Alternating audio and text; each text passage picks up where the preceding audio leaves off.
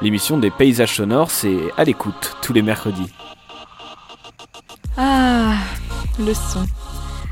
N'a-t-on pas tous en tête le souvenir ému d'une musique particulière, la voix d'un proche ou un son de nature dans un lieu empreint de douceur qui nous rappelle de bons souvenirs? À l'écoute, c'est une nouvelle émission hebdomadaire qui vous propose de fermer les yeux et d'écouter avec les oreilles grandes ouvertes. Pour cette première saison, on se tourne particulièrement sur le paysage sonore. Je m'appelle Émilie Vadel, on me connaît aussi sous le pseudo d'Alice Chedal-Anglais.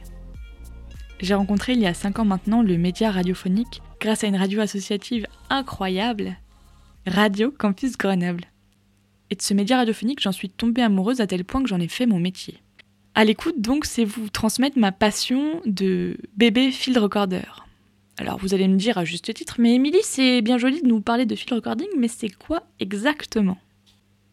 Eh bien, je dirais que le field recording, c'est un art. Celui de se concentrer sur les sons, ceux qui nous entourent, enregistrer à la main. Ça peut être en pleine nature, dans la ville, ou n'importe où ailleurs. Se déambuler, être à la recherche de ce qui nous fait entrer en résonance, ce qui nous fait du bien. Et puis, c'est aussi Mm, chercher ce qui gratte, ce qui gêne au creux de l'oreille. Vous savez, comme ces bruits métalliques, ces bruits de bouche, ces sons de clés qui peuvent parfois sembler terribles pour certains d'entre nous. Et je peux vous dire que j'en sais quelque chose. À l'écoute, c'est l'émission qui vous emmène à la rencontre des chercheurs et des artistes pour mieux comprendre le son, mais aussi les processus de création et de recherche. On se retrouvera donc ici tous les mercredis à 18h. Et puis il y a déjà euh, ces radios qui nous diffusent, par exemple euh, Campus Grenoble. Mais on espère aussi que notre champ de diffusion va, s'étoffer au fur et à mesure des, semaines. Alors aujourd'hui, ce n'est pas un, mais deux épisodes qui vous attendent. On retrouve euh, Tullio Rizzato, cofondateur de Gainé Audio. Donc il travaille aussi à l'Opéra de Lyon, il enseigne notamment au Conservatoire de Grenoble où je l'ai rencontré. Et avec lui, on va comprendre ce qu'est le son et ses propriétés. Mais pas de panique, si vous savez déjà ce qu'est le son et comment fonctionne l'oreille, alors bravo pour vous et j'ai aussi un programme pour vous. J'ai choisi de diffuser dès aujourd'hui le deuxième épisode de ce podcast. Je vous parle d'urbanisme sonore avec Grégoire Shelkoff, chercheur au Cresson. Vous pouvez retrouver cet épisode un peu plus bas sur la page ACAST du podcast. Pendant cet épisode, Tullio va commenter une image, notamment l'image du pavillon de l'oreille. Alors si vous voulez la retrouver, c'est sur le site scadyenco.com. Mais vous allez voir, on a fait pour que vous compreniez aussi juste avec le son de nos voix. Alors j'espère que vous vous êtes fait un thé et que vous êtes prêts à décoller. Bonjour Tolio et merci beaucoup d'être avec nous aujourd'hui. Bonjour Émilie. tout d'abord, euh, comme je le disais tout à l'heure, tu es musicien, ingénieur du son, cofondateur de Gainé euh, Audio. Tu travailles aussi au Conservatoire de Grenoble, à l'Opéra de Lyon. Qu'est-ce que tu fais dans, tous ces métiers? En quoi ça consiste finalement? Alors c'est sûr qu'on parle d'ingénieur du son. En fait, euh, il y a plein de métiers dans le métier du son.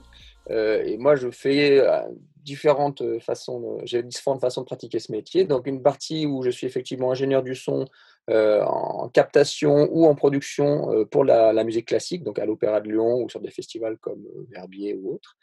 donc là où c'est prise de son, mixage pour l'image, ou c'est on va faire des effets, par exemple pour la pour la mise en scène d'un opéra, on va lancer des effets sonores, on va lancer des effets sur la musique avec la partition.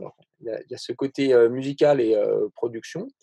À côté de ça, il y a un deuxième euh, aspect qui est l'enseignement, comme tu en parlais euh, avec le Conservatoire de musique de Grenoble, où il y a une petite formation au métier du son au sein du conservatoire.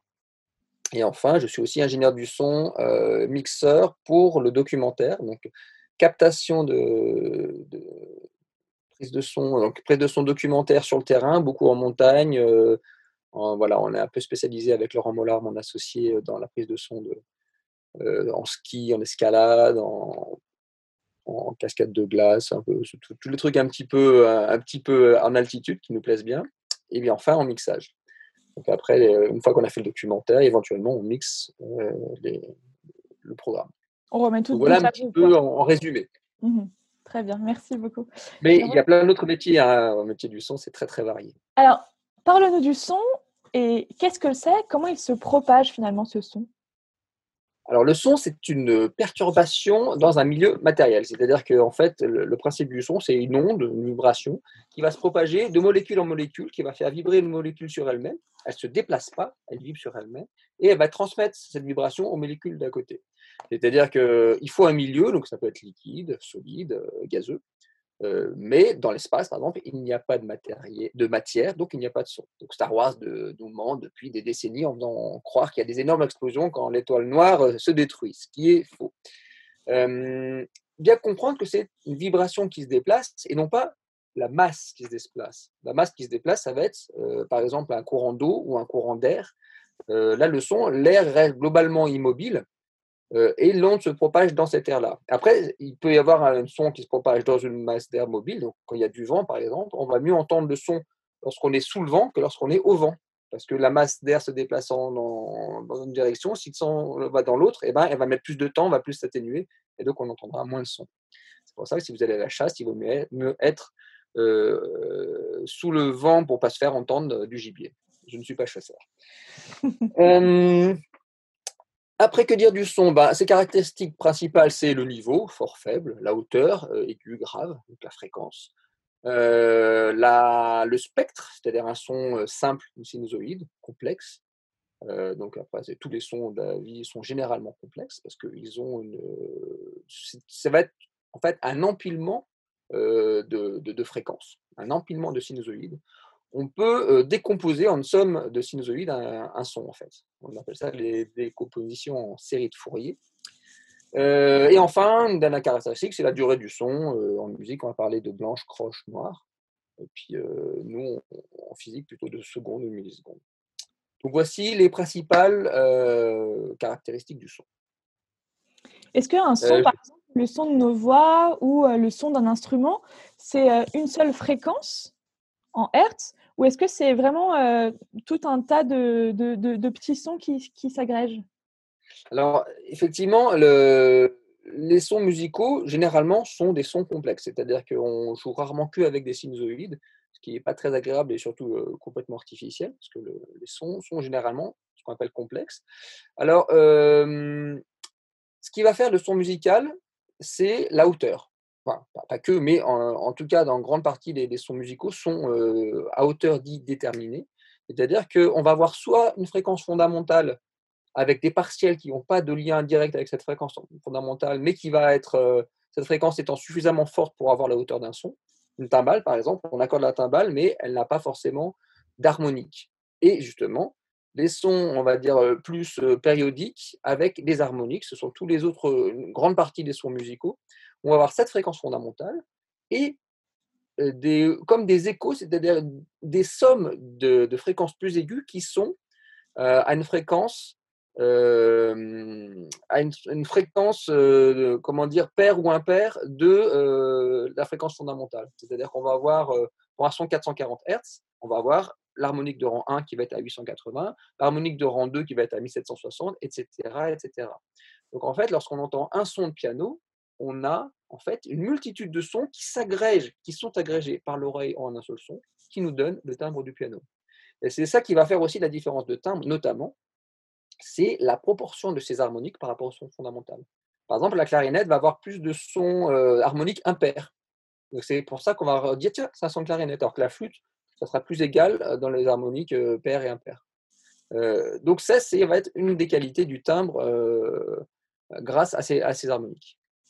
Donc effectivement, voilà, le son est très complexe et euh, donc nous, on entend une partie de cette complexité, mais il faut savoir qu'en fait, euh, l'humain est, pas hyper performant en termes de, perception et qu'il y a certains animaux, euh, beaucoup d'animaux qui entendent des sons beaucoup plus graves et d'autres des sons beaucoup plus aigus. Super. Donc voilà un petit peu pour le, la, qualité sonore est-ce que tu peux nous parler euh, maintenant de, l'oreille? Parce que là, on, parle du son, de comment il se propage, mais comment est-ce qu'on entend ce son qui se propage? Alors, oui, je vais vous parler de l'oreille euh, avec un petit schéma à l'appui. Euh, alors, l'oreille, c'est l'organisme qui va bien sûr percevoir le son.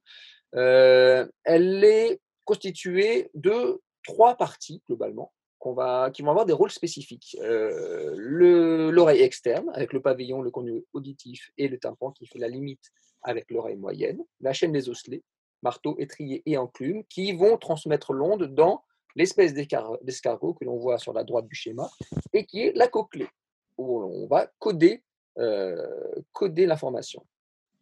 Euh, ces, trois oreilles, finalement, ont des rôles assez spécifiques. L'oreille externe, euh, pour commencer par elle, elle a déjà un, rôle de pavillon, c'est-à-dire que elle va amplifier le son avec le conduit auditif également et euh, va faire comme un cornet acoustique. Euh, comme vous voyez Tintin avec le professeur Tournesol, il a son cornet pour entendre le son dans la direction. Et de la même façon, lorsqu'on essaye de nous capter de, de, façon la plus efficace un son, on va avoir tendance à diriger l'oreille vers ce son alors que si on va voir la meilleure euh, précision dans la localisation, on va plutôt mettre les deux oreilles face au son de façon à avoir euh, le plus de dissociation angulaire et puis de définition du son. Donc, cornée acoustique, premièrement. Deuxièmement, euh, il faut savoir que le pavillon a une forme unique pour, pour chacun. Et le son, quand il va heurter pavillon, il va y avoir une multitude de petites réflexions qui vont créer des filtrages en peigne et qui vont altérer le, son d'une certaine manière. Le cerveau, lui, va être capable de dire un son qui arrive dans cette direction arrive dans le pavillon et altéré par telle fréquence, donc il arrive de là. Mmh. Le, le, cerveau est capable d'analyser le son, sa, son filtrage et de dire ah ben puisqu'il est filtré comme ça, il vient de tel endroit. Et ça, on appelle ça les HRTF, les Head Transfer Function, la fonction de transfert euh, relative de la tête.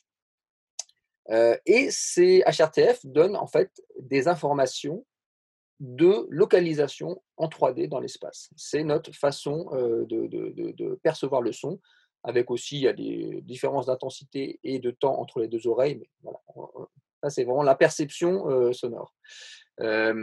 enfin, l'oreille externe a un rôle de protection un petit peu contre le vent, parce que mine de rien, le pavillon et le conduit permettent d'éviter que le son arrive en force sur euh, le tympan lorsqu'il y a du vent. C'est la différence dont je vous parlais tout à l'heure entre une vibration sonore qui se déplace et un flux qui se déplace. Un flux qui se déplace, c'est comme si on avait une très basse fréquence très forte. Et c'est ça qui fait dans les micros lorsqu'on euh, on a oublié de mettre une petite mousse euh, sur le microphone ou lorsqu'on parle trop fort et qu'on fait des mouvements d'air avec la bouche. On appelle ça des plops en rock ou outre et qui vont euh, du coup créer un mouvement d'air qui s'assimile à une basse fréquence très forte et qui fait saturer euh, la membrane, le convertisseur tout ça. L'oreille moyenne, elle, elle a euh, pour rôle principal d'adapter l'impédance parce que le son circule dans le milieu aérien, mais à l'intérieur de la cochlée, donc à l'intérieur de l'oreille interne, c'est de l'endolymphe, c'est un liquide. Or, lorsque le son passe d'un milieu aérien à un milieu liquide, il y a une partie qui est réfléchie. c'est ce qui se passe lorsque, par exemple, vous êtes à la plage, vous écoutez tous les gens qui sont allongés, qui discutent sur le bord de la plage, et puis tout d'un coup, vous mettez la tête sous l'eau. Et là, vous perdez une grande partie des conversations parce que le son ricoche sur l'eau et réfléchit et n'est pas transmis. Une grande partie du signal n'est pas transmis. et donc, ces trois osselets vont avoir pour rôle de transmettre la vibration et le bras de levier que ces trois osselets forment vont amplifier la vibration sonore captée par le tympan de façon à ce que la perte due au changement d'état, changement de, support, soit compensée. La deuxième chose, c'est que vous voyez la trompe d'Eustache. C'est un petit orifice qui rejoint l'oreille moyenne avec la cavité otorino-laryngologique. Ce qui se passe, c'est que en fait, on est capable, nous, de percevoir des pressions jusqu'à 20 pascal à peu près. Ça, on est à peu près au seuil de la douleur. Or, l'atmosphère a une pression globale de 1000 hectopascal. Donc, vous voyez qu'on a une énorme pression, mais à laquelle nous sommes habitués, bien entendu. Le problème, c'est que lorsqu'il va y avoir un changement de pression, donc on va passer en dépression ou en haute pression parce qu'il va faire mauvais ou il va faire on a des changements qui peuvent varier de 100 hectopascal, alors que nous, on est capable d'avoir une différence seulement de quelques pascals. Donc, s'il n'y avait pas cette trompe de, Stache, on aurait une différence de pression entre l'oreille interne et l'oreille moyenne qui serait phénoménale. Et c'est ce qui se passe lorsqu'on a l'appareil lotorino bouché, lorsqu'on a le rhume, on est malade. Eh ben, cette trompe de stage est bouchée. Et du coup, la différence de pression entre l'extérieur et l'intérieur fait que la, le tympan se bombe se bombe et du coup on a un son qui est tout cotonneux, on perd beaucoup de, fréquences aiguës, voire même on peut avoir des très grandes douleurs. Lorsqu'on monte en altitude très vite, ça fait aussi le même effet. Et si on a le nez bouché, on peut avoir des, douleurs terribles à cause de ça. Donc cette trompe de stage va servir à égaliser les pressions statiques. on a aussi un rôle de protection parce que ces petits osselets, en fait, il y a un muscle qui peut rigidifier cette chaîne il s'appelle le muscle stapédien. Et lorsqu'il y a un son qui est très fort, le muscle stapédien va se contracter et va limiter l'excursion des osselets. Donc éviter qu'on ait une grosse vague qui soit déclenchée dans la cochlée et qui couche les cellules ciliées et qui détruise les cellules ciliées et après qui détruise l'audition. la seule limitation de ce muscle stapédien, c'est qu'il a un temps de réponse de plusieurs dizaines de millisecondes et que des sons très brutaux comme une explosion, voire même un coup de clair très fort, finalement, euh, il y a une partie du son qui a le temps de passer avant que le muscle stapédien se contracte. Et c'est comme ça qu'on peut avoir des pertes d'audition quand il y a des accidents sonores. Enfin, l'escargot, euh, donc la cochlée, mmh. euh, là-dedans, on a des cellules ciliées, donc c'est des petites cellules qui vont être couchées par la vague provoquée par le, le son. et en se couchant, elles vont libérer des neurotransmetteurs qui vont créer au niveau des fibres nerveuses des potentiels d'action et qui vont aller jusqu'au cerveau. Et là, c'est quelque chose qui est absolument incroyable, c'est que en fait le cerveau, il code en numérique. Le cerveau finalement fonctionne en binaire par rapport à la perception auditive. Il va dire tiens, j'ai un son à tel endroit sur telle cellule ciliée, donc ça correspond à 300 Hz par exemple. Et en fait, il va dire j'ai un son parce que j'ai un potentiel d'action ou je n'ai pas de son. Donc j'ai un 1 ou un 0. J'ai une information ou j'en ai pas. Et à partir de ces 3500 cellules ciliées internes qui vont envoyer des 1 ou des 0 au cerveau, le cerveau va reconstituer un son complexe euh, mmh. avec toute, sa, toute la finesse que l'on connaît. Euh, à savoir qu'effectivement, ce sont ces cellules ciliées qui, si elles sont soumises à une vague trop forte, vont finir par se briser et on va mmh. perdre euh, des fréquences au fur et à mesure de la vie et on va perdre, perdre de l'acuité auditive. Euh, voilà un petit peu comment fonctionne euh, tout ça. Ce qui est assez incroyable quand même, il faut le souligner, c'est qu'on est capable d'entendre un son de 10-12 watts par mètre carré jusqu'à 2 watts par mètre carré. C'est-à-dire qu'on est capable d'entendre un son 1000 milliards de fois plus fort que le seuil de l'audition. Vous imaginez 1000 milliards de fois euh, plus fort ou plus faible. C'est-à-dire qu'entre le seuil de l'audition et le seuil de douleur, il y a ce rapport euh, de 1000 milliards. Donc c'est assez incroyable euh, quand même de ce qui est capable d'adapter l'oreille. Est-ce qu'un micro, pour enregistrer ces sons, fonctionne de la même manière qu'une oreille? Alors, on s'est effectivement beaucoup euh, inspiré de, fonctionnement de l'oreille pour l'enregistrement. Et notamment, le micro, finalement, va retrouver le, un petit peu le même fonctionnement, c'est-à-dire que notre membrane va s'assimiler au tympan. Donc, on a la membrane qui va bouger de la même façon que le tympan. Après, pour un microdynamique, par exemple, on va avoir la bobine mobile qui va euh, faire office d'interface avec le système de, captation, comme les osselets. Et puis après, c'est là où, ça va changer, c'est que finalement, nous, euh, en son, ça fait que quelques dizaines d'années qu'on code en numérique, alors que finalement, l'oreille, elle, a toujours codé en numérique, euh, tant qu'on le sache. mais il y a effectivement des fortes similitudes. Après, on a dû adapter un petit peu les technologies parce que finalement, l'enregistrement n'est qu'un piètre média par rapport à l'oreille. Pour capter, on est encore loin des performances de l'oreille. Justement, ça nous amène à cette question. Est-ce que tu peux nous expliquer pourquoi est-ce que quand on enregistre, on n'entend jamais exactement la même chose que ce qu'on écoute de manière naturelle et que le son est déformé finalement? Alors, ce qui se passe, c'est que déjà, c'est assez récent qu'on est capable d'avoir les mêmes performances que l'oreille en termes de réponse en fréquence et de dynamique. Euh, ça, c'est quand même. Euh, jusqu'à il y a très peu de temps, on était incapable euh, d'avoir, de pas avoir de bruit de fond, de souffle, ce genre de choses. Donc, il y a cet aspect purement technologique en, premier. Deuxièmement, il y a le fait qu'on restitue sur deux enceintes, déjà, ou trois ou cinq, Mais dans la réalité, nous, on perçoit en 3D tout le temps. Parce que même si le son est frontal, c'est-à-dire que vient d'une scène ou d'un concert, on a toutes les réflexions tout autour qui nous parviennent tout le temps. même quand je parle là dans une pièce aussi, je suis dehors en train de marcher dans l'herbe, j'ai des réflexions du sol, des réflexions sur les arbres. Donc on est habitué à avoir tout le temps une immersion qu'on n'en a pas forcément avec les enregistrements. D'ailleurs, si vous allez dans une salle anéchoïque, c'est-à-dire une salle sans aucune réverbération, avec les grands pains de mousse là de partout qui absorbent totalement les réflexions, c'est extrêmement perturbant pour, pour quelqu'un de ne pas avoir ce retour du son.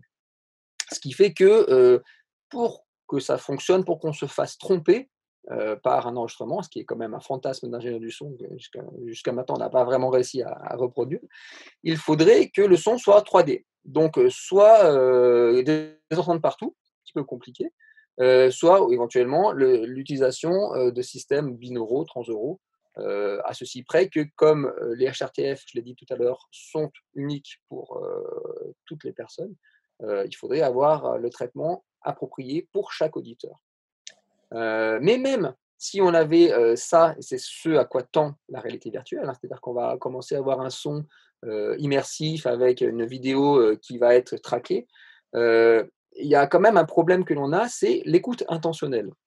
Cette écoute intentionnelle, c'est une capacité phénoménale du cerveau qui va permettre de zoomer sur une source. C'est-à-dire que si j'entends un faucon pèlerin là dehors ou un clarinettiste dans la fosse d'orchestre, si je le regarde, je vais zoomer de façon audio en jouant sur des effets de phase entre les deux oreilles. Mon cerveau va extraire ce son-là de la scène et du coup se concentrer sur ce son-là. Ce n'est pas qu'il entend toujours les autres, mais il entend mieux celui-ci. Donc mmh ça, en psychoacoustique, c'est ce qu'on appelle donc cette écoute intentionnelle que l'on perd à partir du moment où on va mettre des micros parce qu'on va perdre toutes les relations de phase, toutes les relations subtiles entre les deux oreilles à, travers le média. On va, simplifier terriblement le signal et on ne va plus être capable derrière de faire les, analyses de, qu'on est capable de faire avec le cerveau. De la même façon, euh, lorsque vous êtes dans une salle d'orchestre, un petit peu vers le fond de la salle, que vous écoutez l'orchestre, euh, en fait, là où vous êtes, c'est terriblement réverbéré. Mais comme vous avez cette écoute intentionnelle, vous êtes capable de zoomer sur euh, l'orchestre. Alors que si vous mettiez un couple de microphone dans, à la place de votre fauteuil, là, qu'est-ce que vous entendriez? Vous entendriez vos voisins qui bougent, vous entendriez beaucoup, beaucoup de réverb et tout au fond l'orchestre. C'est pour ça d'ailleurs que lorsqu'on fait une prise de son, on va mettre les coupes de micro non pas à l'endroit où serait le public, mais euh, beaucoup, beaucoup plus proche, au-dessus du chef ou quelque chose comme ça, pour compenser cette manque ce manque d'écoute intentionnelle. Et enfin, il y a aussi une dernière chose, euh, au-delà de cette immersion qu'on arrive euh, encore difficilement à reproduire, c'est en fait on, a des micro-mouvements perpétuels qui nous permettent de localiser des petits micro-mouvements de la tête.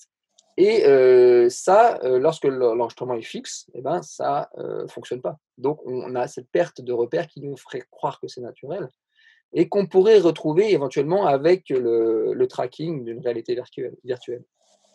Mais il va encore manquer de trois choses. C'est les autres sens. Parce que mmh les autres sens influencent la perception sonore. Beaucoup. Donc après, il faut faire de la 4D, de la 5D. Euh. Est-ce que ça veut dire que, si on écoute les yeux fermés ou si on écoute les yeux ouverts, on n'entend pas du tout la même chose? Effectivement, en fait, c'est même quelque chose que je, que je conseille aux étudiants, c'est des fois d'écouter les yeux fermés parce que euh, la vue va vraiment influencer ce qu'on entend donc, écoutez, les yeux fermés, cette même salle de spectacle dont je parlais tout à l'heure, si maintenant vous fermez les yeux et vous écoutez en fermant les yeux, ben vous allez vous rendre compte qu'en fait, l'orchestre est hyper réverbéré là où vous êtes. Mais vous n'en mmh. étiez pas rendu compte quand les yeux étaient ouverts. Donc, les, sens ont interagissent en fait tous, plus ou moins, mais la vue et l'ouïe interagissent fortement. D'ailleurs, c'est l'ouïe qui va diriger la vue, généralement. C'est parce que j'entends un son dans un endroit que, intuitivement, je vais directement aller regarder ce son-là. Euh, c'est ce qui nous permet de survivre depuis euh, euh, des, millénaires. Parce que le, félin qui était en haut de son arbre, il a fait un bruit, il nous a permis de le regarder et puis de courir très très vite pour passer à manger. Donc voilà, c'est un réflexe de survie et donc les deux sont très très fortement corrélés. Super, et eh ben merci beaucoup d'avoir été avec nous malgré les problématiques d'enregistrement que nous avons eues, puisque nous avons enregistré cet épisode trois fois tout de même, ce qui n'est pas rien. J'espère que la troisième sera la bonne. J'espère aussi. Et je souhaite à tous euh, ben, de, de très beaux enregistrements et un bon courage pour la fin de ce léger confinement. Super, merci beaucoup. Est-ce que tu peux juste nous rappeler où est-ce qu'on peut retrouver ton travail? Alors, euh, donc avec Laurent Mollard, mon associé, nous avons fondé Gainé Audio, qui est une, euh, voilà, une structure de prise de son. Euh, on est situé à Lens en Vercors et on n'est pas hyper doué pour la communication Internet, mais on a néanmoins un petit site qui vaut ce qu'il vaut, mais qui donne un petit peu des infos. Ça s'appelle gainé-audio.com, c'est G-A-I-N-E-audio. Et voilà, n'hésitez pas à nous contacter si vous avez des questions, si vous avez envie de nous, nous rencontrer, nous, ça sera avec plaisir. Super, eh ben, merci beaucoup Tolio et à très vite. À bientôt, au revoir. Au revoir. Et bien voilà, c'est la fin du premier épisode de cette émission à l'écoute. J'espère de tout cœur que vous avez apprécié cet entretien. On se retrouve dans le deuxième épisode qui est déjà en ligne au 15 avril pour un entretien avec Grégoire Shelkov, qui est chercheur au Cresson, sur l'urbanisme sonore. Vous pouvez aussi me retrouver sur euh, le site scadienco.com, s Écrivez-moi, j'adore discuter avec vous. J'espère que vous allez bien en cette période de confinement et je vous dis à très vite.